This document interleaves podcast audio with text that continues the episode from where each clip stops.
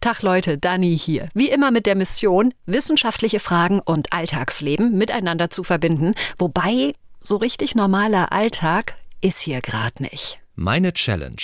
Ein Podcast von MDR Wissen. Im Frühjahr 2022 ist die Diagnose Brustkrebs in mein Leben gekracht. Inzwischen bin ich wieder krebsfrei, aber wie diese Nummer meinen Körper und vor allem meinen Kopf gefickt hat, Leute, Leute, Leute.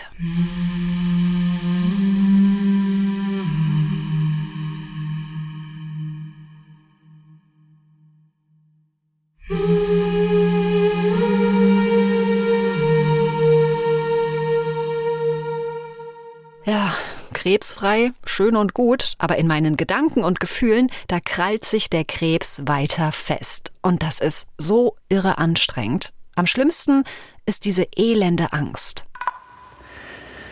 Es ist kurz nach vier. Ich bin vor einer Viertelstunde oder so wach geworden. Ich weiß nicht warum. Und manchmal springt der Krebs mir einfach mit dem Arsch ins Gesicht, wenn ich überhaupt nicht damit rechne. So wie jetzt. Ich liege hier und diese Kette ist halt in Gang so Scheiße, was ist, wenn der Krebs wiederkommt? Scheiße, fühlt sich da irgendwas an deiner Brust komisch an? Was ist, wenn du noch irgendwie Krebs in dir hast? Was ist, wenn. Was ist, wenn es vielleicht nicht gut ausgeht? Ach, Mann, ey. Dieses Karussell, ich habe das mehrmals im Monat. Es ist so anstrengend. Es ist einfach so anstrengend. Und ich weiß auch genau, so pennen kann ich jetzt eh nicht mehr, ja. Kann ich auch aufstehen. Oh Gott, ey. Wie anstrengend kann alles sein? Ich glaube, alle Menschen, die Krebs oder eine andere miese Krankheit hinter sich haben, kennen diese weißglühende Angst vor dem Rezidiv, also vor dem Rückfall. Die ist gar nicht unbedingt immer so im Vordergrund, aber sie flankiert alles, was ich denke, sage und tue. So ein always on my mind Ding, ja? Wie wenn man frisch in jemanden verknallt ist, nur in beschissen. Und ich fühle mich dabei so ekelhaft ausgeliefert und machtlos. Wobei, machtlos, ausgeliefert, bin ich das wirklich? Ist ja vielleicht auch Bullshit, oder? Ja, gesund leben, Gemüse essen, nicht rauchen, das haben wir alles schon tausendmal gehört. Aber was bringt mir das denn wirklich? Bin ich damit am Ende safe? Welche Risikofaktoren kann ich kontrollieren und welche vielleicht auch nicht? Ja, irgendwelche Zellprozesse, die in meinem Körper abgehen, ohne dass ich es mitkriege, keine Ahnung. Und wie zur Hölle halte ich diese Angst aus, dass es mich trotz aller Vorkehrungen eben doch wieder treffen kann? All diese großen Fragen ergeben zusammen meine Challenge. Nie wieder Krebs kriegen. Und das ist ja ganz grundsätzlich schon mal ein hervorragender Plan, finde ich.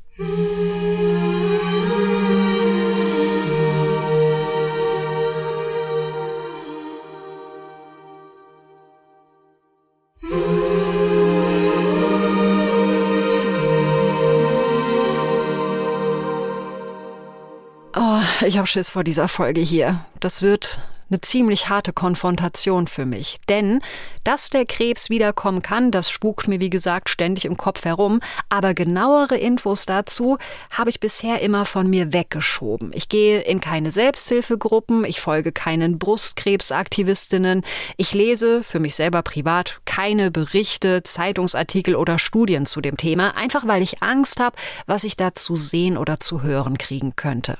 Und sonst bin ich eigentlich komplett anders, ja. Ich versuche immer ein Gefühl der Kontrolle zu kriegen, indem ich mir ganz viel Wissen anlese. Zum Beispiel, als meine Mama einen Schlaganfall hatte. Ich habe alles aufgesaugt zu diesem Thema. Aber jetzt, diese Rezidiv-Sache, oh nee, das versuche ich einfach so gut es geht von mir wegzuhalten. Also ich finde das sogar was sehr Pfiffiges, weil das, was ich jetzt aus dem, mit der gefühlten Evidenz, ohne dass ich jetzt dazu Zahlen kenne, ist es ja eher als Patient wendet man sich hin und googelt sich dann und googelt sich vor allen Dingen teilweise auch gruselige Sachen. Leopold Henschel ist Diplompsychologe und Psychoonkologe beim Palliativdienst des Uniklinikums Dresden. Und er sagt eben, hey Dani, also ist doch besser so, als wenn du dich mit Dr. Google in so eine Panikspirale beförderst, die dann auch noch auf einem verzerrten Bild beruhen kann. Und ich meine, wer schreibt seine Erfahrungen ins Internet? Das sind nicht die, ich, 80 Prozent der Leute, die sagen, okay, meine Behandlung war nicht toll, aber ich bin irgendwie vernünftig durchgekommen, sondern mitteilen sind ja häufig eher die Leute, die halt beschissene Erfahrungen gemacht haben. Das heißt, ich finde es durchaus eher pfiffig zu sagen, okay, ich bestimme vor allen Dingen, wann ich mich dem Thema Erkranktsein, Survivor-Sein zuwende. Solange meine Vermeidungsstrategie nicht dazu führt, dass ich meine Nachsorgetermine sausen lasse oder sogar die Behandlung verweigere, ist es also gar nicht übel, wie ich das bisher so gehandelt habe. Denn in meiner Situation bin ich gerade sehr anfällig für Panikspiralen, erklärt mir Leopold Henschel. Meine Chemo und die OPs sind seit Herbst geschafft. Die Bestrahlung, wo ich jeden Tag hin musste, ist frisch rum. Und jetzt kriege ich nur noch in Anführungsstrichen Hormontabletten und alle drei Wochen eine Antikörperinfektion. Infusion. Während der Krebsbehandlung, zumindest schildern das ganz viele, ist man in so einem Funktionsmodus. Da hechle ich von einer Behandlung zur nächsten Behandlung und dann habe ich einen sehr genau getakteten ähm, Zeitplan und dann sehe ich meine Ärzte wöchentlich, teilweise umtägig. Ähm, das heißt, da habe ich auch ein ganz anderes Sicherheitsnetz. Und wenn ich da dann rausfalle und gerne korrigieren, falls es bei Ihnen anders ist, aber das ist zumindest das, was ich häufig höre, ist es ja auch so diese Sicherheit, die ich habe, weil ich so oft meine Ärzte sehe die ist ja dann nicht mehr. Dann sagen die mir, super, ist alles raus, es leuchtet nichts mehr in der Bildgebung und jetzt sieh mal zu. Also, nach der Behandlung ist die Rezidivangst besonders groß. Sie nimmt dann aber mit den Jahren immer mehr ab. Das zeigt eine Metastudie aus den Niederlanden, verlinken wir euch in der Podcast-Beschreibung. Und ich versuche zwar, mich von dem Krebsthema Rückfallzahlen, Sterbestatistiken und so weiter fernzuhalten, also wenigstens bis zu dieser Podcast-Folge hier, yay. Und trotzdem holt mich diese Angst aber immer wieder ein. Ich bin ja auch reizoffener. Ich meine, wenn ich jetzt vielleicht als gesunde Person oder als Nicht-Krebsüberlebender was mit Krebs lese, dann denke ich mir, okay, nächste Schlagzeile. Aber das ist vielleicht als Überlebender anders. Das heißt, was ich vermeiden würde, ist so dieses, oh Gott, das ist eine krankhafte Angst, das darf jetzt nicht sein, das ist es nicht. Sondern es ist halt einfach, der Psychologe sagt jetzt dazu Realangst. Das ist ja anders als bei einer Spinnenphobie oder so, sondern das ist ja tatsächlich mit einem realen Bezug.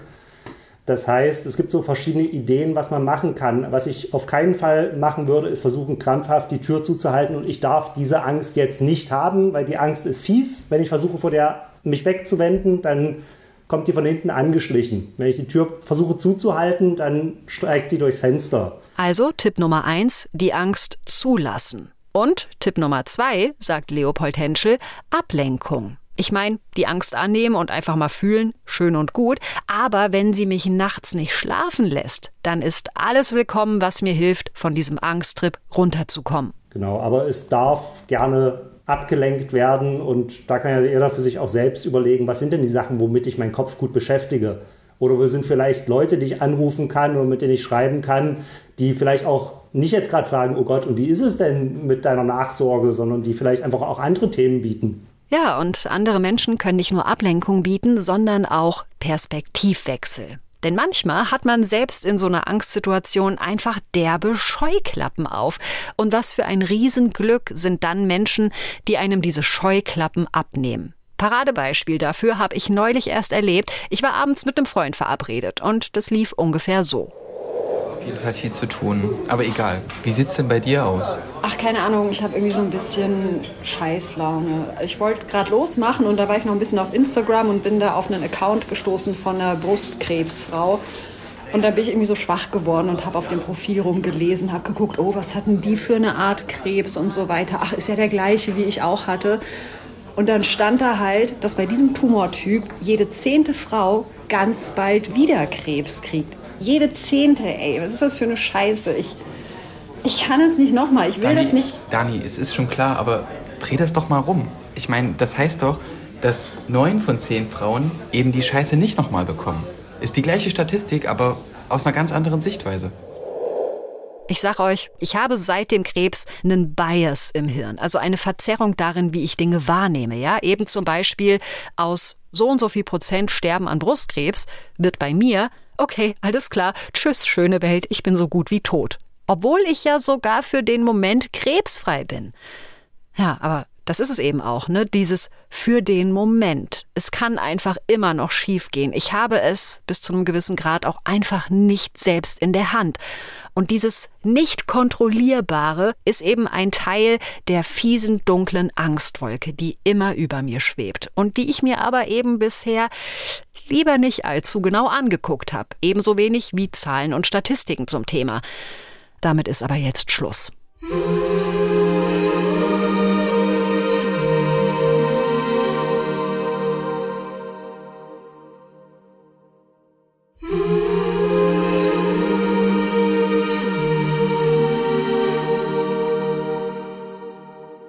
Ich rufe einen Mann an, der, also für mich jetzt hier, der Meister der Zahlen ist. Meister der Zahlen, die ich vielleicht gar nicht hören will. Mein Name ist Sven Weise. Ich ähm, organisiere, begleite und äh, leite seit zwölf Jahren die Sachsen-Anhaltische Krebsgesellschaft mit den Standorten in Halle, Magdeburg, Dessau und in Weißenfels. Kurzer Disclaimer, wir reden immer über den Krebs, als ob das so eine Krankheit wäre wie die Masern. Das ist aber sehr unscharf. Krebs ist eigentlich eher ein Überbegriff für Zellentartungen und Wucherungen, die verschiedenste Sphären im Körper betreffen können, ja? Organe wie die Lunge oder die Leber, aber auch die Knochen oder das Blut oder eben wie bei mir die Brust. Und die Zahlen, die Sven Weise jetzt nennt, die gelten für Brustkrebs. Nach der erfolgreichen Operation oder Chemotherapie bleibt ja nun das Hoffen, dass der Krebs eben nicht zurückkehrt. Doch bei so fünf bis zehn Prozent der Patientinnen erfüllt sich der Wunsch nicht. Es kommt innerhalb von fünf bis zehn Jahren nach der Erstbehandlung zu einem neuen Tumorwachstum, manchmal in der gleichen Brust, also zu sogenannten Lokalrezidiven. Dazu kommt ja noch die Angst der Betroffenen, dass ähm, ein Rezidiv mit Metastasen auftritt. Da kann man sagen, ähm, das ist sehr, sehr selten zum Beispiel beim Brustkrebs aber kann auch passieren. Ähm, entscheidend sind dann insbesondere die biologischen Eigenschaften des Tumors. Biologische Eigenschaften eines Tumors, das erkläre ich mal kurz. Da kommt es zum Beispiel darauf an, wie groß er ist, wie schnell er wächst und wie sehr sich die Tumorzellen von den normalen Körperzellen unterscheiden. Und auch, ob die Tumorzellen Andockstellen haben, zum Beispiel für Hormone oder bestimmte Antikörper. Ja, und da ist die Lage bei mir so ein bisschen 50-50. Einerseits war mein Tumor empfänglich für alle möglichen Therapieformen. Wir konnten zusätzlich zur klassischen Chemo auch noch mit Antihormon- und Antikörpertherapie feuern. Andererseits war der Klumpen aber eben auch schon ganz schön groß. Dazu ist er schnell gewachsen, war stark entartet und ziemlich agro und das sind beschissene Aussichten. Und das sind eben auch genau die Risikofaktoren, an denen kann ich jetzt nichts drehen, egal wie viel Gemüse ich esse und wie viele Zigaretten ich nicht rauche. Oh, und das zieht, ey, das macht mich irgendwie fertig, sowas zu hören. Und ich würde einfach viel lieber, ja, anderes hören, anderes lesen als das. Es ist wahnsinnig schwer, das zu verdauen. Aber ich habe auch gelernt, Statistiken hauen nicht immer hin. Paradebeispiel Nummer eins bin ich. Ja, ich habe mit 35 Krebs gekriegt. Jüngere Frauen sind grundsätzlich nur sehr selten betroffen am Brustkrebs oder grundsätzlich auch natürlich an allen anderen Krebsarten. Ähm, erst ab dem 40. Lebensjahr und besonders ab dem 50. Lebensjahr erhöht sich das Risiko, was ab dem 70. Lebensjahr dann auch wieder beginnt abzusinken. Also im Grunde genommen könnte man sagen, eine statistische Ausreißerin, aber nicht wirklich, denn ähm, ja, es kann jeden treffen. Mehr als jeder zweite Mann und mehr als jede dritte Frau kriegt im Laufe seines oder ihres Lebens irgendwann Krebs. Also, sorry Leute, es klingt jetzt hart, aber wir könnten hier quasi einen Abzählreim starten, ja? So, dich wird's erwischen, dich nicht, dich wird's erwischen, dich nicht und so weiter. Alles rein statistisch natürlich. Und rein statistisch kriegt man Brustkrebs im Schnitt mit Ende 50, sagt Sven Weise von der Sachsen-Anhaltischen Krebsgesellschaft. Und nicht mit fucking 35 Mann. Also, das sagt nicht Sven Weise. Das sag ich. Ja, sorry. Aber die große Frage, warum ich, die kommt einfach immer wieder. Eben im Wechsel mit, hoffentlich nicht nochmal ich. Die Frage, warum wir erkrankt sind, stellen sich viele und dann stellen sie fest, ich werde darauf keine Antwort finden und schieben das weg. Kennt ihr die noch aus der Leben ohne Haare Folge? Fangen aber dann an, sechsmal die Woche Sport zu machen. Paulina Ellerbrock, besser bekannt als Paulina Paulette. Keine Milch mehr zu essen, kein Soja mehr zu essen, kein Fleisch mehr zu essen, nichts, ne? Das habe ich bei ganz vielen beobachtet. Paulina hatte selbst Brustkrebs und ist heute als Bloggerin, Podcasterin und Patientenaktivistin zu diesem Thema unterwegs. Und ich habe einfach gedacht, dieses, diese, ich nenne es mal Flucht, ja, in so radikale Konzepte, das ist ja nicht alles schlecht, ja, in so radikale Konzepte, hat für mich immer was auch mit dieser Umgangsstrategie, also auch mit Ängsten zu tun. Das ist vollkommen klar. Aber auch mit der Selbstbestimmung. Paulina und ich haben uns lange unterhalten über diese elende Angst, die uns beide seit der Krankheit immer wieder packt. In schlaflosen Nächten oder wenn es irgendwo am Körper drückt und sowieso vor jeder Nachsorgeuntersuchung. Und wir haben auch gesprochen über diesen tiefen Wunsch, irgendwie kontrollieren zu können, dass der Krebs eben nicht wiederkommt. Manche Menschen klammern sich da echt an die dünnsten Strohhalme, aber nicht jeder Strohhalm ist auch eine Hilfe. So, kurzer Disclaimer. Was ihr jetzt hören werdet, ist, da bin ich mir jetzt schon ziemlich sicher, absolut unwissenschaftlicher Bullshit. Ich bin im Internet, also ich bin quasi in der Vorhölle, wenn es ums Kranksein geht oder um die Angst vor Krankheiten. Und der Weg ins Schwurbelland, oh Gott, der ist einfach so kurz, ja. Also jetzt mal ein kurzes Best-of der Seiten, die ich gerade offen habe hier in meinem Fenster. Ich klicke mich mal durch. Da hätten wir. Welche Globuli helfen gegen Krebs? Junge, gar keine. Dann nächste Seite. Kolloidales Silber wird mir hier angeboten. Mhm. Oder auch Chlorbleiche gegen Krebs. Das geht wohl auch. Toll, oder? Hier haben wir noch geistiges Heilen geht sogar auch per Fernbehandlung. Leute, ich schreie. Dass wir uns so auf das alles stürzen, das hat auch damit zu tun, dass man als krebskranke Person ebenso ausgeliefert und machtlos ist, sagt Paulina Paulette. Nicht nur der Erkrankung selbst ausgeliefert, auch den Behandlungen irgendwie, ja. Man wird behandelt, es wird was mit einem gemacht und das ist kein gutes Gefühl. Ja, und dann muss man obendrauf auch noch aushalten, dass der Krebs wiederkommen könnte, trotz allem, dass man es nicht kontrollieren kann. Aber natürlich kann ich viel, viel mehr Einfluss darauf nehmen und sagen, warte mal, oder kaufe ich mir lieber einen Bio-Apfel? Warte mal, ich lasse natürlich das Fleisch weg. Also es hat viel so mit so einer Selbstbestimmung zu tun, weil die kann ich selber steuern, da redet mir keiner rein und ich kann das besten Wissen und Gewissens so ausüben das hat alles seine Berechtigung. Ich hatte natürlich auch mal irgendwie so, ach, keine Ahnung, da habe ich mir Schwarzkümmelöl gekauft oder irgendwelche Kurkuma-Kapseln und habe die auch ähm, genommen. Und ich verfluche das nicht, wirklich nicht. Aber ich glaube, die Gefahr, die Ängste zu verlagern, sind in dem Bereich einfach wahnsinnig hoch. Ja, mit der Kraft von Schwarzkümmelöl und Kurkuma gegen den Krebsrückfall. Man findet solche Ideen millionenfach im Internet und darunter auch einfach jede Menge dubiose Scheiße. Und wir Ex-Krebskranken, wir sind halt traumatisiert. Diese Angst, dass die Ärztin wieder sagen könnte, oh, da ist was, die sitzt uns so irre tief in den Knochen, wahrscheinlich für den Rest unseres Lebens, dass ich eben verstehen kann, dass es schwerfällt, die Füße stillzuhalten und einfach ruhig das zu machen, was die behandelnden Ärztinnen und Ärzte einem sagen. Natürlich will man sich mit seiner Krankheit beschäftigen, natürlich will man schauen, wie sind Therapievorschläge, gibt es Alternativen, auch alternative Therapien, die möglich sind. Und natürlich, was kann ich auch noch tun? Sven Weise nochmal von der Krebsgesellschaft Sachsen-Anhalt dann komme ich darauf bei YouTube, bei Google, ähm, auch bei den neuen Medien wie TikTok und Co. Und natürlich finde ich da was, arbeite mich da rein. Es ist vielleicht wirklich immer auch nicht alles falsch.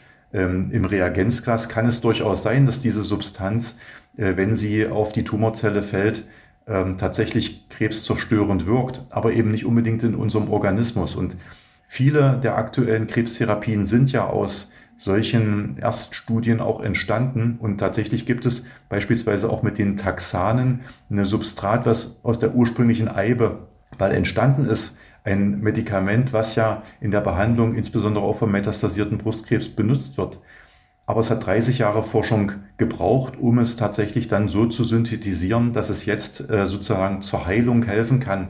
Und ähm, das ist eine klasse Situation, aber eben nicht jeder Saft, den ich trinke, der kann dazu führen, dass mein Krebs verschwindet. Es ist eben gar nicht so einfach, da für sich zu filtern und auf einer evidenzbasierten Grundlage zu entscheiden, welche Hebel setze ich in Gang, um ein Rezidiv unwahrscheinlicher zu machen oder auch, um mich einfach besser, beruhigter, selbstwirksamer zu fühlen. Darum geht's ja auch ganz viel.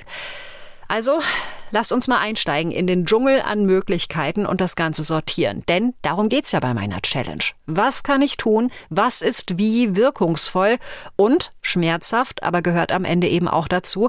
Auf welchen Ebenen bin ich tatsächlich so machtlos, wie ich mich manchmal fühle?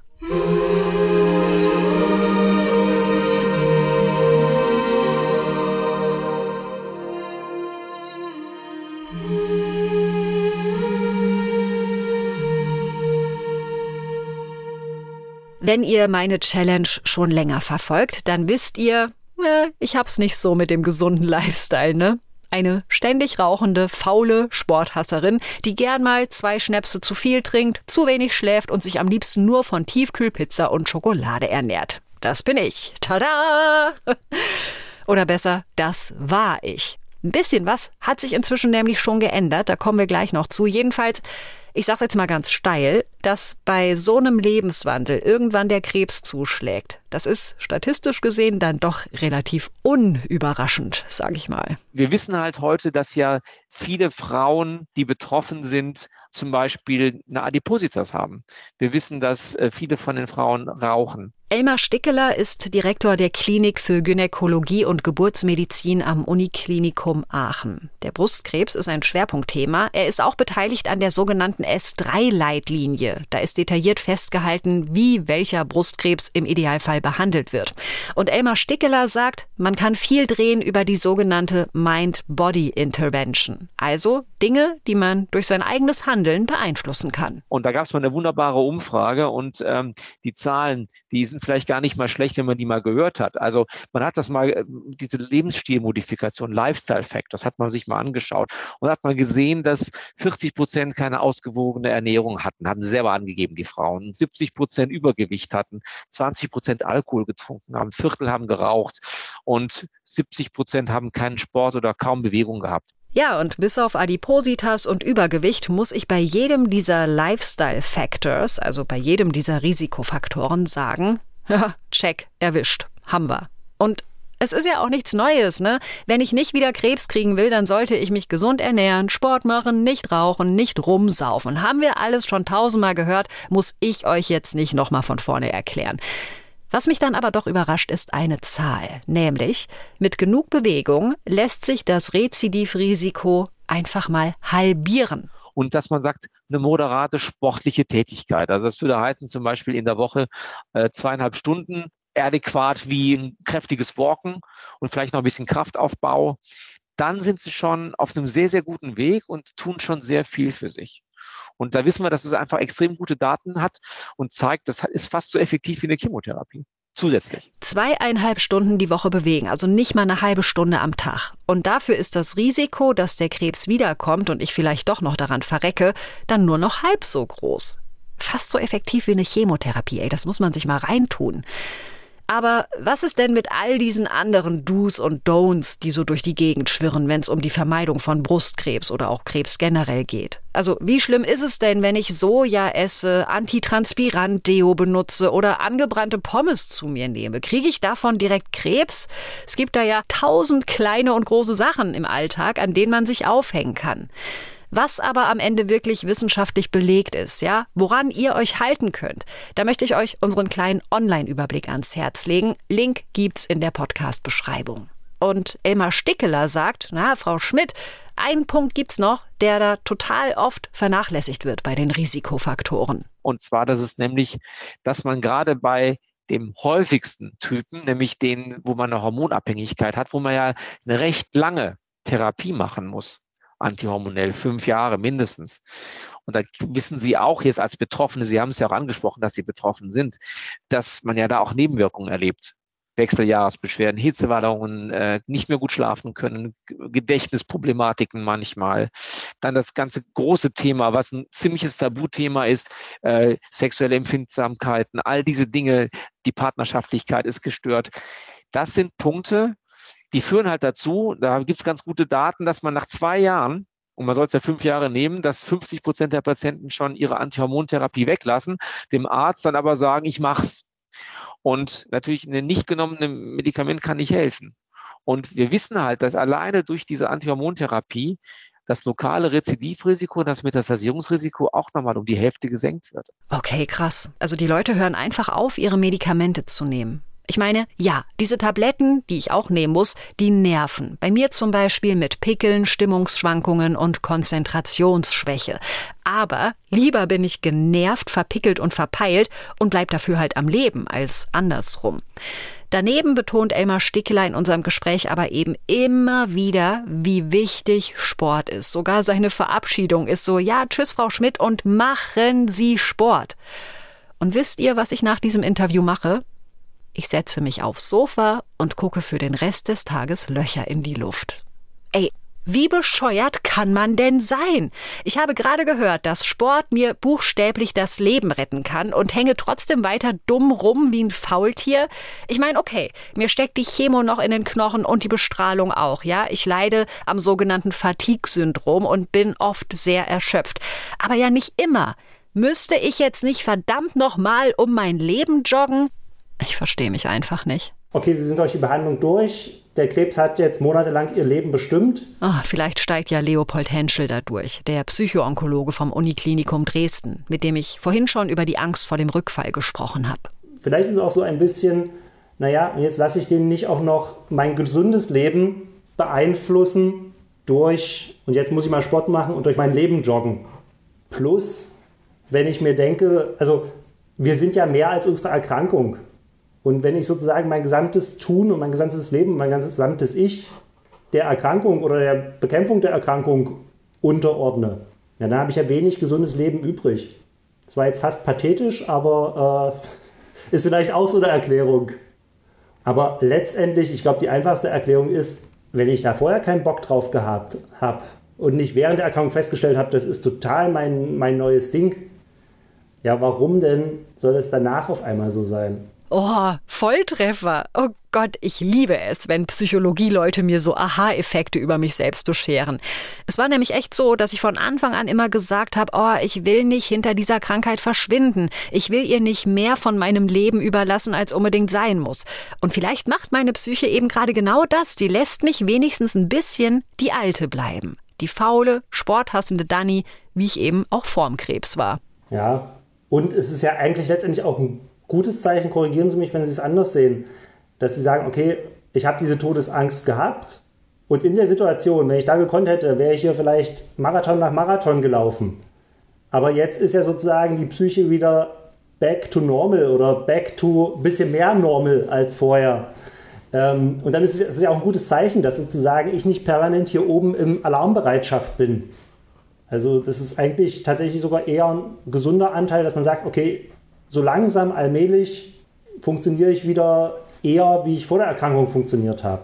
Tatsächlich. Während der Chemo, also als ich noch Krebs hatte und die Angst noch mal viel akuter war, da bin ich manchmal joggen gegangen. Aber ich will auch ehrlich zu euch sein, das war auch, weil ich mit dem Start der Chemo aufgehört habe zu rauchen und Angst hatte, dass ich jetzt voll zunehme. So, oh nee, ich krieg doch jetzt schon eine Glatze, da darf ich nicht auch noch fett werden. Es klingt so endlos bescheuert, ich weiß, es ist ja fast schon zynisch, aber es ist die traurige Wahrheit.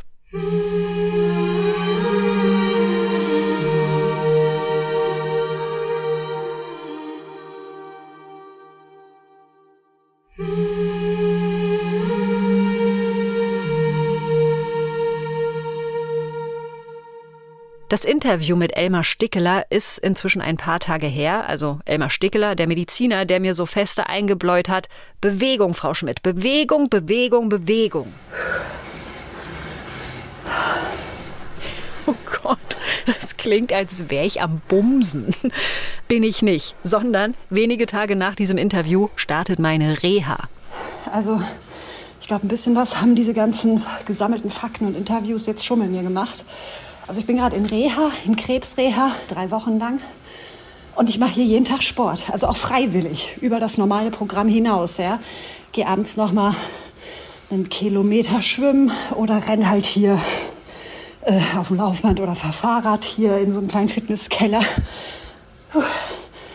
Und es tut auch gut. Und wenn ich dadurch weniger wahrscheinlich wieder Krebs kriege, ja, dann Fettsport vielleicht zwar immer noch nicht, aber ich tue trotzdem irgendwie das Richtige. Puh. Jeder lohnt sich nicht. Okay, okay. Ich weiß nicht, ob ich dieses Danny macht Sport-Ding komplett mitnehmen werde in meinen Alltag. Aber ey, ein bisschen öfter Sport, ein bisschen gesünder essen, beim Treffen mit Freunden den letzten Schnaps mal weglassen. Ja, ey, ja, eingeloggt. Also es fühlt sich wirklich an, als wäre mit einiger Verspätung so ein Shift passiert in meinem Gehirn. So, so machen wir das jetzt. Und zwar noch nicht mal angstgetrieben oder zumindest nicht nur, sondern eher nach dem Motto, das ist logisch, das ist vernünftig, keine Diskussion, zack, fertig. Ja, und damit könnte diese Podcast-Folge jetzt ja total gut enden, oder? Danny wurde durch den Krebs geläutert und lebt jetzt super gesund und wird krebsfrei und glücklich 100 Jahre alt, mindestens. Ah, schön. Ja, wäre da nicht diese dunkle Wolke, diese dunkle Wolke namens Du kannst es nicht komplett kontrollieren über die letzten Jahre, wenn man sich das anschaut, da gibt es ganz interessante Daten aus Tumorregistern und da sieht man halt, dass sich diese Rezidivraten dramatisch verbessert haben und dass wir heute äh, ein deutlich besseres Überleben haben und wir da über 90 Prozent nach fünf Jahren sind noch krankheitsfrei oder gesund und leben. Und das ist ja schon mal ein ganz guter Schritt. Ja, das hatten wir vorhin schon, ne? Die Statistik ist eigentlich auf meiner Seite, aber eben fünf bis zehn Prozent kriegen den Mist wieder. 88 Prozent aller Menschen, die mit Brustkrebs diagnostiziert werden, leben nach fünf Jahren noch. Aber eben auch 12 Prozent nicht. Und diese 12 Prozent, die haben vermutlich auch versucht, dem Krebs mit einem gesunden Lebensstil davonzukommen. Die haben bestimmt auch Sport gemacht, gesund gegessen, aufgehört zu rauchen, was weiß ich, und hatten trotzdem keinen Erfolg. Ja, wir müssen jetzt darüber reden. Ich habe es nicht komplett in der Hand, weil Krebs ein verdammtes Arschloch ist. Es liegt einfach daran, weil Brustkrebs halt diese böse Eigenschaft hat, sich im Körper erstmal auch sehr heimlich sozusagen zu verteilen, über die Blutbahn irgendwo hinzugehen. Tumorzellen, das sind einzelne. Und das ist eigentlich auch ganz spannend, weil letztlich äh, von einer Million Tumorzellen ist eine in der Lage, möglicherweise dann wieder aus dem Blutsystem herauszukommen, sich irgendwo hinzusetzen und da zu ruhen. Und irgendwann, und warum das so ist, da gibt es viele Spekulationen dazu, Untersuchungen, aber da gibt es viele Mechanismen und möglicherweise verstehen wir die auch immer noch nicht so ganz genau. Und diese Zellen, die, um die geht es, weil die können dann diese Rezidive machen was jetzt die zum Beispiel Metastasen betrifft. Und lokale Rezidive können einfach in der Brust entstehen, weil irgendwo eine Zelle vielleicht bleibt, die man auch mit der Bestrahlung und der Chemotherapie nicht erwischt hat, die dann irgendwann eben auch wieder äh, wachsen kann und dann so ein Rezidiv macht. Die Forschung weiß also noch nicht mal genau, woran es liegt, dass sich eine übrig gebliebene Krebszelle doch noch mal ihren Weg sucht und den ganzen Puff anzündet. Der Lebensstil ist ein großer Faktor, das hatten wir schon. Ebenso gibt es bestimmte Genmutationen, die es sehr wahrscheinlich machen, dass man zum Beispiel Brust- oder Eierstockkrebs bekommt. Der Test auf diese Mutation war bei mir aber negativ, zum Glück. Darüber hinaus ist es derzeit eben aber, ja, Körperlotto, wer wieder Krebs kriegt und wer nicht. Und das zu akzeptieren, das ist wahnsinnig schwer. Gefühlt 50 Prozent meiner Energie gehen wirklich jeden Tag dafür drauf, dass ich so, naja, so abwäge, hin und her rechne. Was spricht dafür, dass ich gesund durchkomme? Was spricht dagegen? Wobei, das weiß ich tatsächlich gar nicht, wenn der Krebs wiederkommt, ist das dann der alte Krebs oder ist das ein neuer, der sich bildet, weil, ja, warum auch immer, weil der Körper eine Neigung dazu hat oder weil Chemo und Bestrahlung meinen Organismus so zerballert haben, dass er sich nicht mehr gegen die bösen Wucherzellen wehren kann? Das ist eine gute Frage. Also per se kann man sagen, meistens ist es ja so, wenn ein Rezidiv auftritt, hat es noch wieder die gleiche Biologie, wie wir das sagen, also Hormonabhängigkeit oder nicht, wie ähm, der ursprüngliche Tumor in den allermeisten Fällen. Und man kann nicht sagen, dass da primär eine Resistenz gegeben ist. Das ist durchaus so, dass man dann mit Medikamenten, die man auch vorher angewandt hat, äh, wieder behandeln kann und auch erfolgreich behandeln kann. Aber was wir schon sehen ein bisschen ist, dass es eine Verschiebung gibt, dadurch, dass wir heute mehr Patienten äh, länger oder dauerhaft heilen und auch aggressivere Therapien zum Teil machen, dass es eine Verschiebung gibt zu späterem Auftreten von Rezidiven beziehungsweise von Rezidiven, die dann auch eine aggressivere Biologie haben und wir darauf reagieren müssen. Oh Gott, das schlägt bei mir in so eine tiefe Angst Angstkerbe, weil ich gefühlt ständig so Schicksale in meine Timelines gespült bekomme, ja? Also so klassisches Beispiel, Frau zwischen 30 und 40, Brustkrebs, Erstdiagnose vor einem Jahr, den Krebs besiegt, yay, sauber gewesen und dann plötzlich, teilweise nach wenigen Monaten, kommt der Hardcore-Rückfall. Metastasen in den Knochen, in der Lunge, im Gehirn und wenig später dann der Post. Unsere tapfere so und so hat ihre Reise über den Regenbogen angetreten. Also ich lese gefühlt ständig solche Geschichten, solche Tragödien. Manchmal kann ich mich davon einfach nicht fernhalten. Und dann kommen sie wieder. Die Angst, die Panik, die Verzweiflung. Deshalb hatte ich auch so Schiss vor den Interviews für diese Folge. Davor, dass zum Beispiel der Mediziner Elmar Stickeler sagt, ja, Frau Schmidt, also wahrscheinlich war das hier nur Ihre erste Runde Krebs. Wahrscheinlich wird die zweite noch viel schlimmer und tödlicher. Und klar, solche Agrorezidive sind richtig scheiße, sagt Elmar Stickeler. Das kann man nicht von der Hand weisen. Ja, aber was wir zum Beispiel sehen, ist, wenn man jetzt ein gutes Intervall hat nach Abschluss einer antihormonellen Therapie, die man im Rahmen einer primären Behandlung macht, dass wenn da das nicht unter der Therapie entsteht und wenn danach ein Abstand von zwei, drei Jahren ist und es wiederkommt, hat man da wieder sehr gute Möglichkeit, mit den gleichen Medikamenten anzugreifen. Und da die Forschung und die Entwicklung ja weitergeht, haben wir dann aber auch für solche Fälle, wo das eben vielleicht früher auftritt, neue Medikamente, mit denen wir dann diese Resistenzen sozusagen, der Tumor wird immun, haben Sie es gesagt, dagegen, diese Resistenzen, die kann man dann auch überwinden. Ja, da kommen wir raus. Ich kann nicht komplett kontrollieren, ob ich wieder Krebs kriege.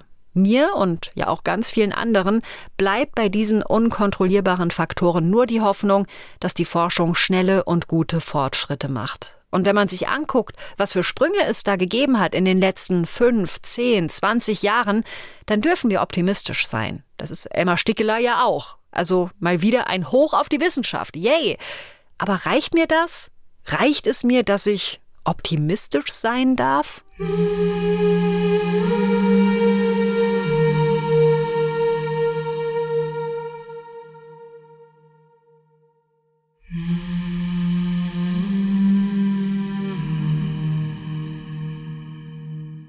Ich habe, glaube ich, noch nie beim Podcast machen so viel geheult und so viele Angstattacken gehabt wie bei dieser Folge hier. Das war echt richtig hart streckenweise.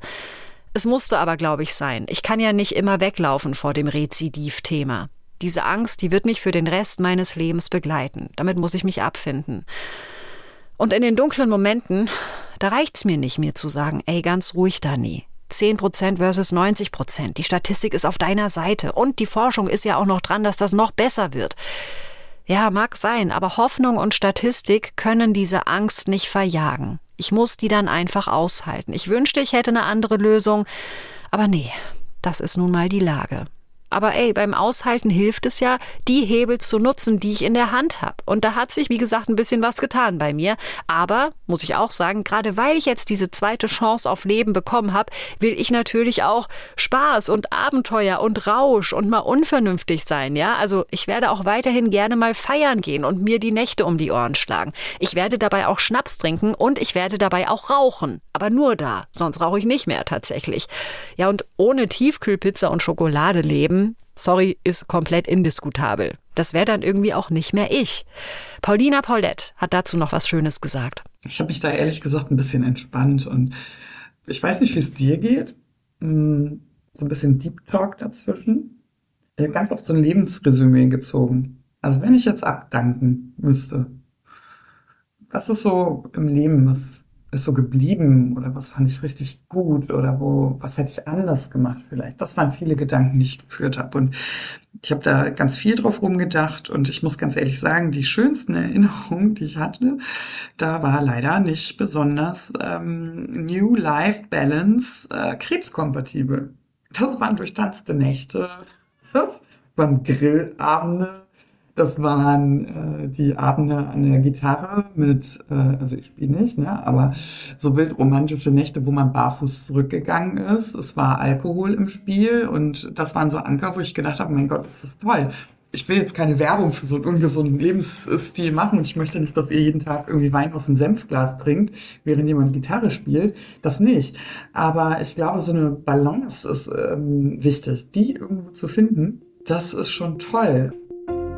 Und genau das ist mein Plan. Ja, aber was ist denn jetzt mit der Challenge? Nie wieder Krebs kriegen. Wie kann ich einen Rückfall verhindern? Ich muss sagen, die habe ich bisher geschafft. Yay! Aber diese Challenge ist natürlich noch lange nicht abgeschlossen. Ich hangele mich von Nachsorgeuntersuchung zu Nachsorgeuntersuchung, versuche auf mich acht zu geben und die Angst irgendwie zu handeln.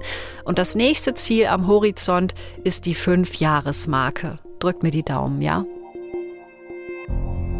Das war die letzte Folge unserer Challenge-Sonderreihe rund um meine Krebsdiagnose.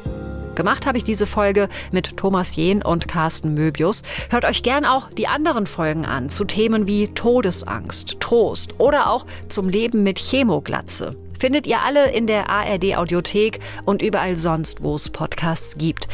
Wenn ihr Rückmeldungen habt oder Fragen, meldet euch am besten per E-Mail an challenge.mdr.de und an dieser Stelle auch mal ein mega fettes Danke an alle, die mir da in den letzten Monaten so liebe Worte, Besserungswünsche oder sogar eigene Krebserfahrungen hingeschickt haben. Also, das hat mich richtig krass gerührt. Ja, wow.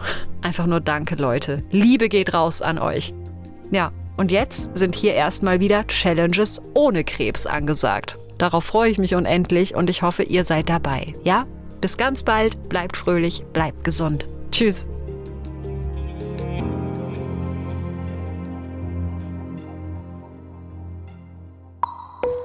Das war Meine Challenge, ein Podcast von MDR Wissen.